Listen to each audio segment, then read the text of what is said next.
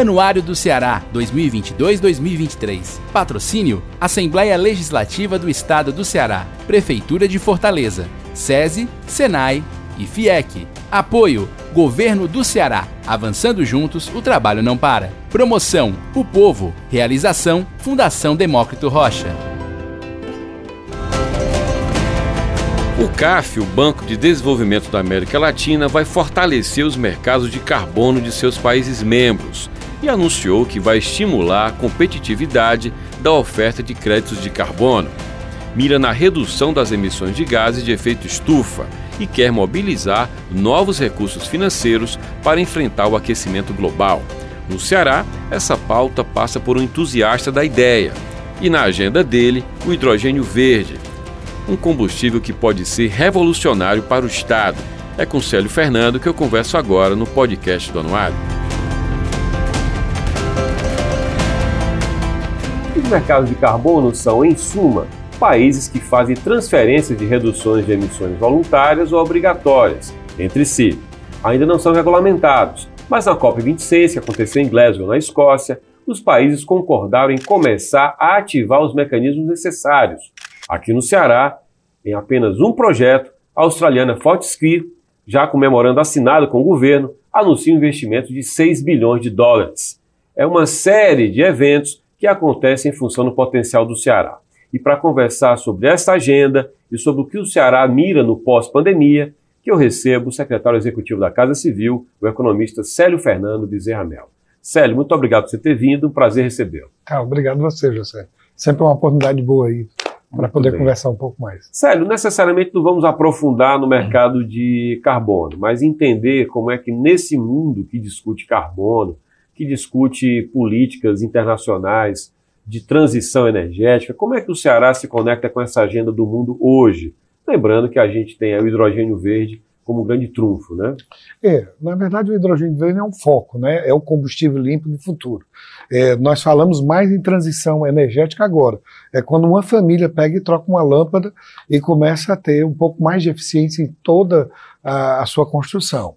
Mas isso serve para todas as empresas, etc. Nós falamos agora, quer dizer, o mundo está mudando e o capital também está discutindo da mesma forma, o, o que a gente chama do Environment, Social and Governance, que é essa visão ambiental, social e de governança é, do Estado também, não só do mercado. As corporações estão trabalhando dessa forma. Mas isso é um novo mindset, uma nova mentalidade, uma nova forma é, de você pegar e ter, vamos dizer assim, uma ética global. A ética global, ela fala de uma sobrevivência da humanidade, essa é a discussão de Glasgow, é, na COP26, e a gente falava sobre mudanças climáticas. A ideia de mudanças climáticas é que seja antropocêntrico, ou seja, o homem é quem está provocando isso, ou seja, alguma coisa geocêntrica, alguma coisa que você discute que talvez seja um, um fenômeno mesmo da natureza, ocorre o seguinte: nós estamos emitindo é, o dióxido de carbono, os gases do efeito estufa, como você falou, e tudo isso acaba aumentando a temperatura. A ideia, como o Ceará fez, é, foi é, ser signatário do Race to Zero, né, que é a corrida para o zero carbono em 2050. Além disso, está participando também como signatário do Under Two Coalition, que são mais de 260 unidades subnacionais no mundo.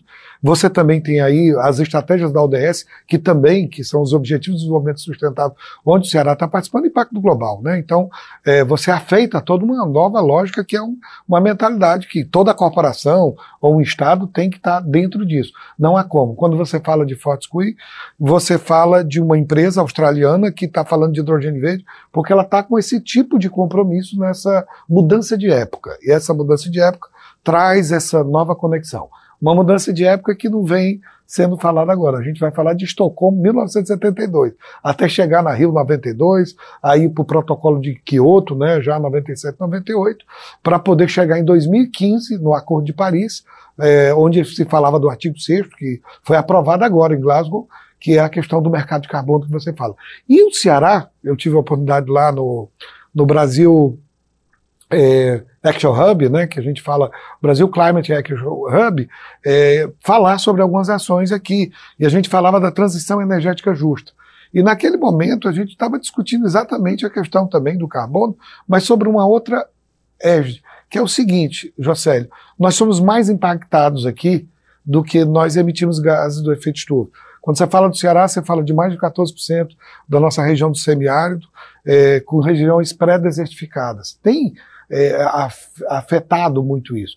E quando a gente esteve lá na Universidade em Glasgow apresentando um projeto, um projeto interessante, com os cientistas-chefes daqui e outra coisa, às vezes a gente não consegue porque isso não vai totalmente para a mídia, né? Nós apresentamos a questão do ecossistema de transição, o ecossistema de transição do bioma marinho com o bioma terrestre, no nosso caso o bioma da, da Caatinga, falando sobre os mangues. Os mangues nós temos 19 mil hectares aqui no Ceará, e eles são captadores, eles captam quatro vezes mais que a floresta amazônica. A questão, além de ser o berçário dos oceanos, e aí a gente conversa isso depois, eles ainda captam quatro vezes mais carbono do que é, a floresta amazônica. Você vê, e a gente estava pedindo o quê? Essa discussão de sustentabilidade em cima de tudo isso. É isso, José. Assim, para fazer uma síntese, tá. que é muito assunto. Claro, né? quando você traz sustentabilidade para uma agenda econômica, é como se você dissesse o seguinte: olha, não é conversa, não é papo de ONG, como dizem os críticos. Né? Isso é conversa de onguista. Quando você traz isso para a palavra mercado, quando você fala, inclusive numa era de negócio de impacto, estou falando de SD, estou falando de encarar meio ambiente também como uma visão econômica. Você diria que é possível tocar essa agenda a despeito da agenda do governo federal? Como é que um Estado subnacional toca a vida desconectado? Na verdade, é, o governo federal até fez um congresso de mercado de carbono há duas semanas, três semanas atrás e tudo, foi até interessante. Houve o decreto, né, que agora regula esse mercado, que era importante. Você já vinha há muito tempo com um projeto de lei 528 que é, não vinha andando é, e depois passou lá na, na, na, Câmara, no Senado e tudo, para o Brasil poder pegar e, e, e ter esse benefício, né? Porque, na verdade, o Brasil aí tem um manancial muito importante que pode receber esses recursos para tudo isso. E, e, e, a gente está trabalhando sobre isso. Quando você fala que é o greenwashing versus o greenwishing, greenwashing é quando você pega e está falando do verde, mas você não tem nada a ver com verde. Só para é, vender para. É, só para vender porque todo mundo vai gostar. Inglês ver. É, uhum. inglês é uma coisa boa, né? Porque o inglês estava lá. E escocês também, né? O escocês nesse sentido. Aí o que, que você vê? Greenwashing é quando você tem o desejo de ser verde, mas não sabe como. É, eu acho que a agenda brasileira não tem como não trabalhar com a questão desse universo, é, dessa mudança de época, né, que fala de transformação digital com a indústria 4.0, fala da transição energética justa e fala também da Blue Economy, que é a economia azul, essa dos oceanos, que captura também aí de um quarto a um terço de todo o dióxido de carbono do mundo. Então você tem uma mudança nesse sentido. Comunidade subnacional, você começa a conversar com todo mundo quando esse diálogo também não está tão forte no governo federal. O governo federal tenta se aproximar fortemente, tentando correr, mas a credibilidade é uma coisa importante. Você não pode pegar, a gente fala muito da retórica à realidade, né? A realidade é quando você, quando falou de uma fortescria, você falar de 18 memorandos, aí indo para 21 memorandos no Ceará, por quê? 18 memorandos que já estão falando eh, memorandos de entendimentos. Isso não é close, não é contrato fechado. Tá. Tem muito isso. Mas quando é que o Ceará, com um orçamento de 30 bi, falou em 40 bilhões de dólares em negócios? Tá certo? Em investimentos que não são do BNDES, nem nada. Essa não é a história do Ceará. Tem, tem alguma coisa mudando. Houve a pandemia, houve uma aceleração sobre tudo isso? Claro que houve houve uma série de questões que estão apoiando toda essa discussão. Mas também não é só isso. É no momento em que você vê a agenda do governo federal falando com a Rússia, para poder falar sobre fertilizante, a gente tem que importar, ter uma dependência, e tem uma hora que também até isso cria um, uma discussão do Brasil na geopolítica e na geoeconomia na, no conflito Ucrânia-Rússia. Mas aí, o Ceará, onde é que estava nisso? O Ceará, por exemplo, na hora que falou do hidrogênio verde, para fazer a logística marítima, o transporte, você fala de amônia. Amônia é hidrogênio com nitrogênio. E amônia é, é a maneira como você tem maior massa, e aí é um, uma discussão boa que eu aprendi também estudando, fazendo bom ensino, né, médio, né?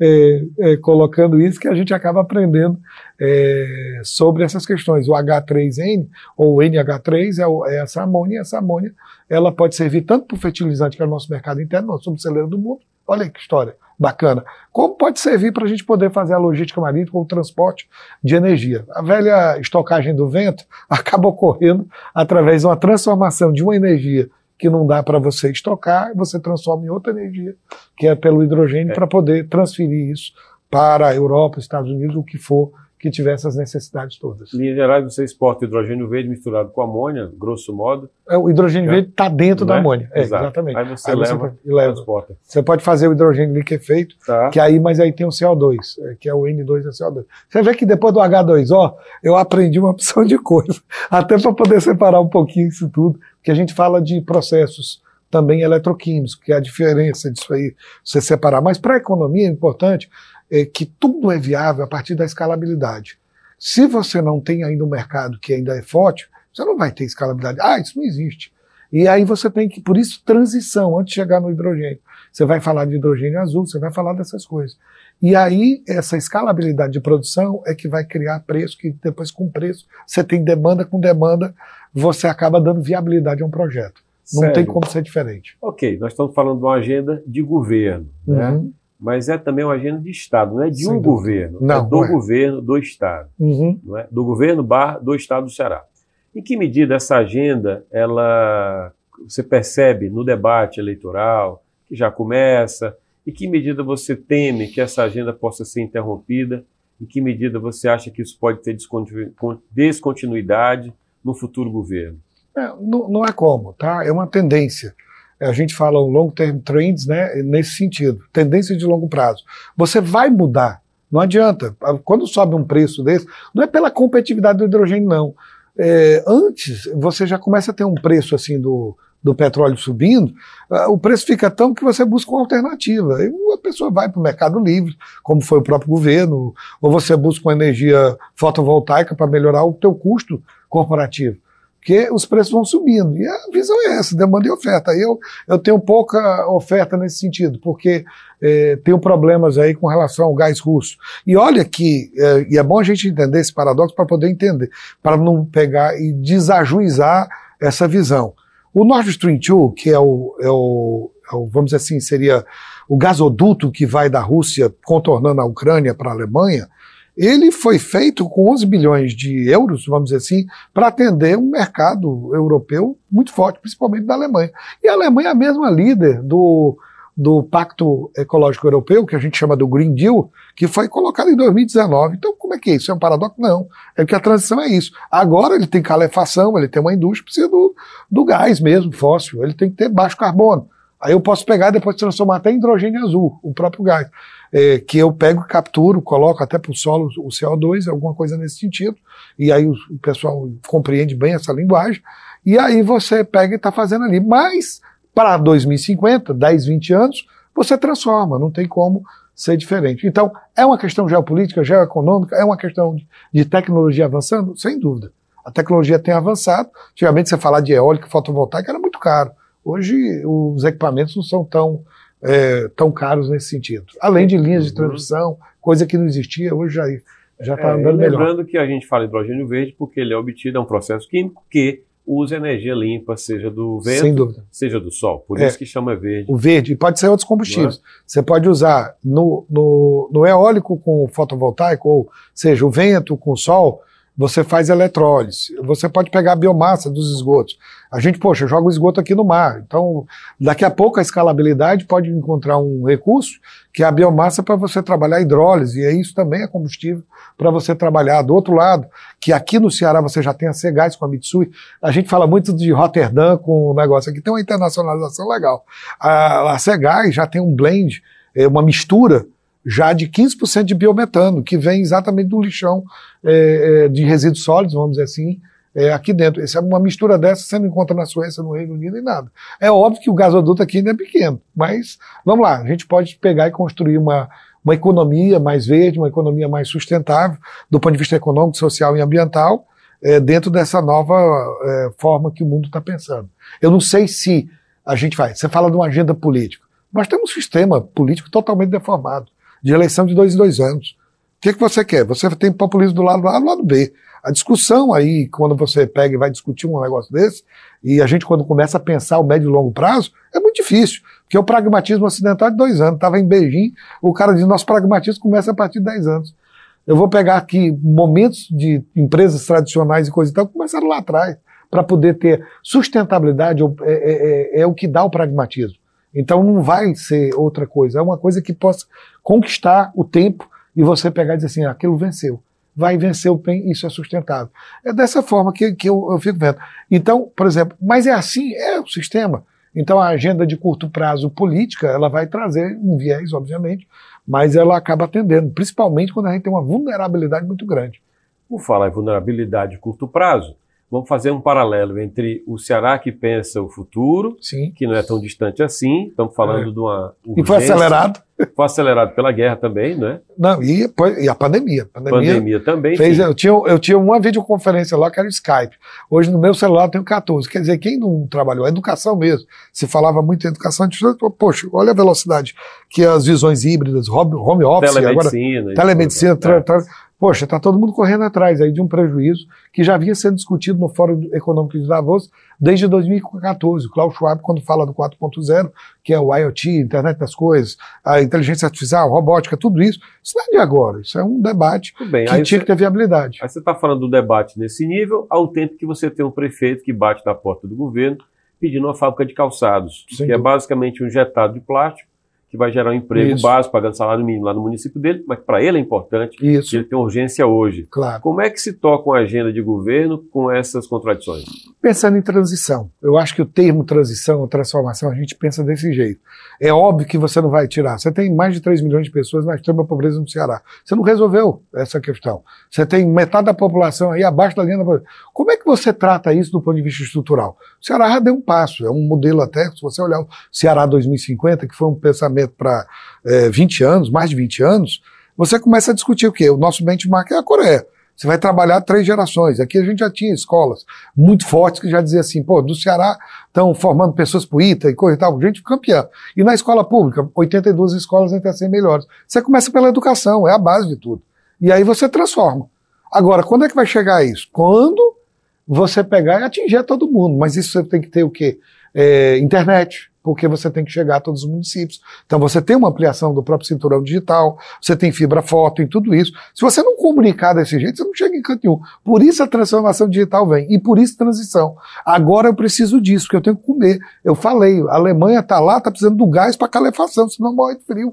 Lá no inverno, lá em dezembro, morria. Então o que, que você faz? Não, vou ter que ter gás. Eu não vou deixar de ter gás agora. Eu tenho quantos postos de gasolina no Ceará? Eu não vou de uma hora para outra ter eletroposto e ter hidrogênio.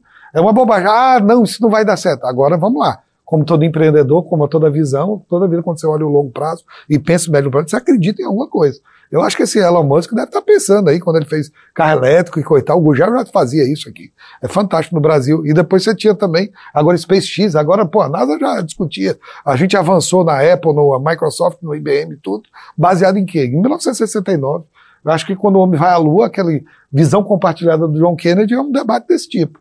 E não, não, não para aí. Você vê, 2014 uma agenda que você fala do Klaus Schwab, agora recente, da última década, 2015, Acordo de Paris, que passa, olha a aceleração. 2017, a década dos oceanos, você começa a entender que o, a economia azul é importante, que nós temos um planeta água, mas não é, não é Guilherme Arantes, é uma coisa mais forte.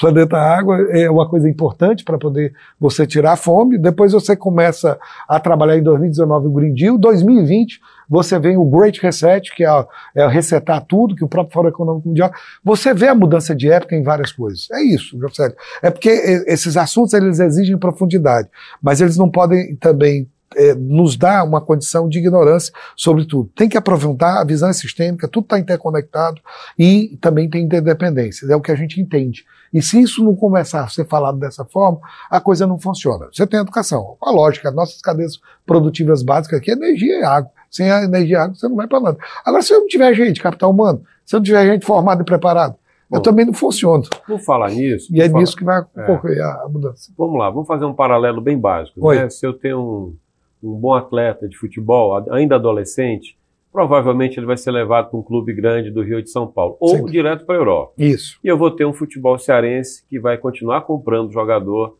de outros mercados. Verdade. Quando eu tenho um, um, bom aluno, e os colégios aqui são referência nisso, vai-se embora. Ele vai para o ITA e ele vai para o mercado financeiro muitas vezes, nem sequer para a engenharia.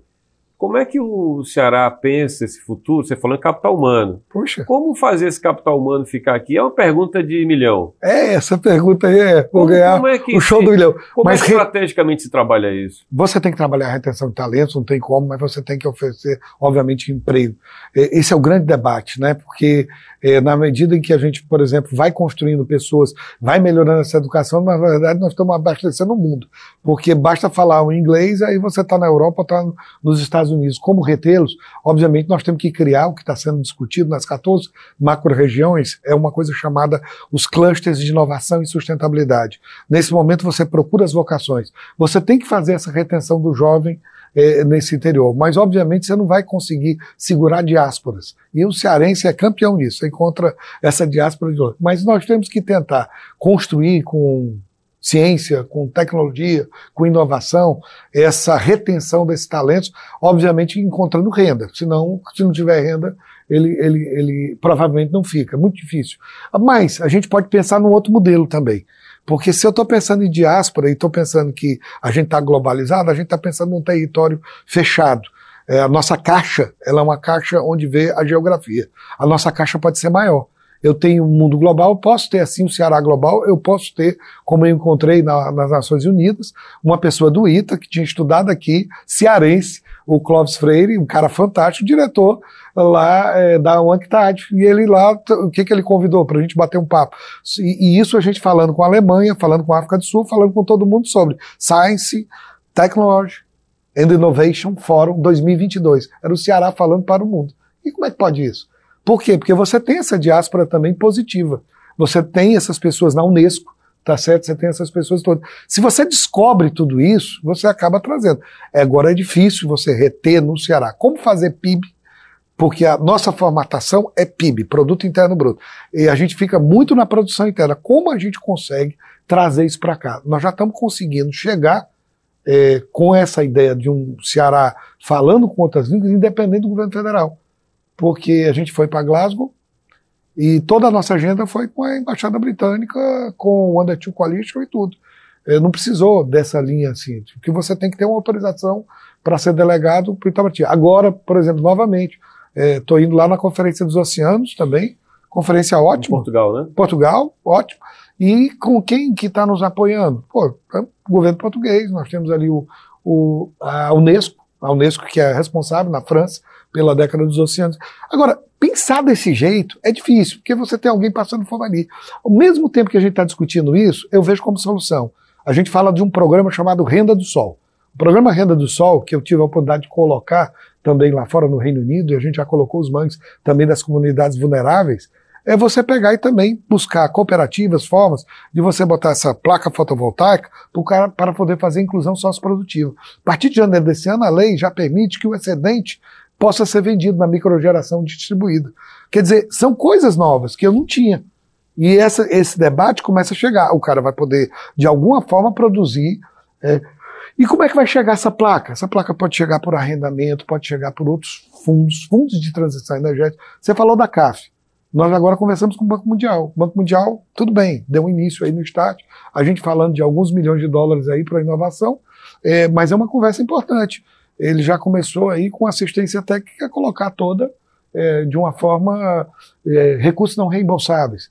É, a gente vai ter uma, também uma conversa, tem com a tenho conversado com a KfW e também com o BID. Agora, você tem que conversar desse jeito. Porque senão, ah, eu estou passando fome, aí eu não posso pensar no futuro. Eu não posso pegar e trazer o que tem. Aí eu continuo num ciclo vicioso, uhum. ao invés de criar um ciclo virtuoso. Todo mundo diz, Ceará o que melhor tem é o povo. E é verdade. Quer dizer, essa criatividade, essa coisa toda, essa é, condição de poder pegar e dialogar com o mundo e fazer isso, a diplomacia da inovação, é normal a diáspora de tudo isso, nós estamos passando para lá e trazendo também informação para cá. Bom, vamos pegar de novo agora o caso do hidrogênio verde Sem e dúvida. pensar no seguinte, né? O que é que o Ceará é, avalia, discute, traça como gerar é, um emprego de qualidade, qualificado nessa cadeia da energia, por exemplo? Porque a gente vem, sério, dos anos 90, o jovem repórter, eu cobri a inauguração da Grendene lá em Sobral, eu perguntei para o Alexandre Grendene, é, aos meus 21 anos, É, o que é que o atraiu para o Ceará? Foi incentivo fiscal ou mão de obra barata? Ele gaguejou e respondeu a qualquer coisa. Eu não vou gaguejar, não. Mas você está fazendo pergunta difícil. Ah, se eu conseguisse resolver todos os problemas. Eu tenho uma certeza, que eu não tenho nenhuma das certezas que eu estou colocando para você. Mas são tendências. São, é, vamos dizer assim, eu não vou dar verdade absoluta nenhuma para você. Mas para é, isso aí, você tem mais de 130 escolas de educação profissional pública. Você tem 34 institutos federais é, no Ceará. Todos eles estão conversando, o Senai e etc. O Senai agora acabou de criar um centro de excelência em transição energética que traz aí a ENA, obviamente, traz a, a Maersk Training, traz também a GIZ, né, que é a, o acordo de, de cooperação Alemanha, o negócio está aí.